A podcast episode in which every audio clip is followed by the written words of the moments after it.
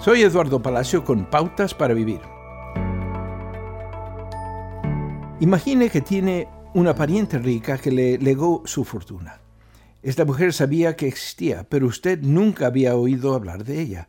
Un día un abogado aparece en su puerta con los detalles de su nueva fortuna, pero usted cree que podría tratarse de una estafa. El abogado insiste en que revise su cuenta bancaria. El dinero le perteneció desde el momento en que el familiar firmó el papeleo, pero no lo supo sino hasta mucho tiempo después. Nuestra herencia de vida eterna a través de Jesús es similar. Siempre nos ha pertenecido, incluso antes de que nos sorprendiéramos al darnos cuenta de nuestra gran fortuna recibir tal regalo.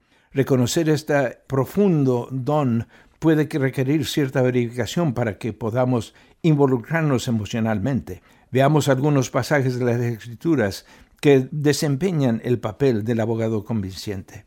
1 Corintios nos asegura, Cristo dio por nuestros pecados conforme a las Escrituras, fue sepultado y resucitó al tercer día. Luego Juan confirma, a todos los que le recibieron, a los que creen en su nombre, les dio potestad de ser hijos suyos.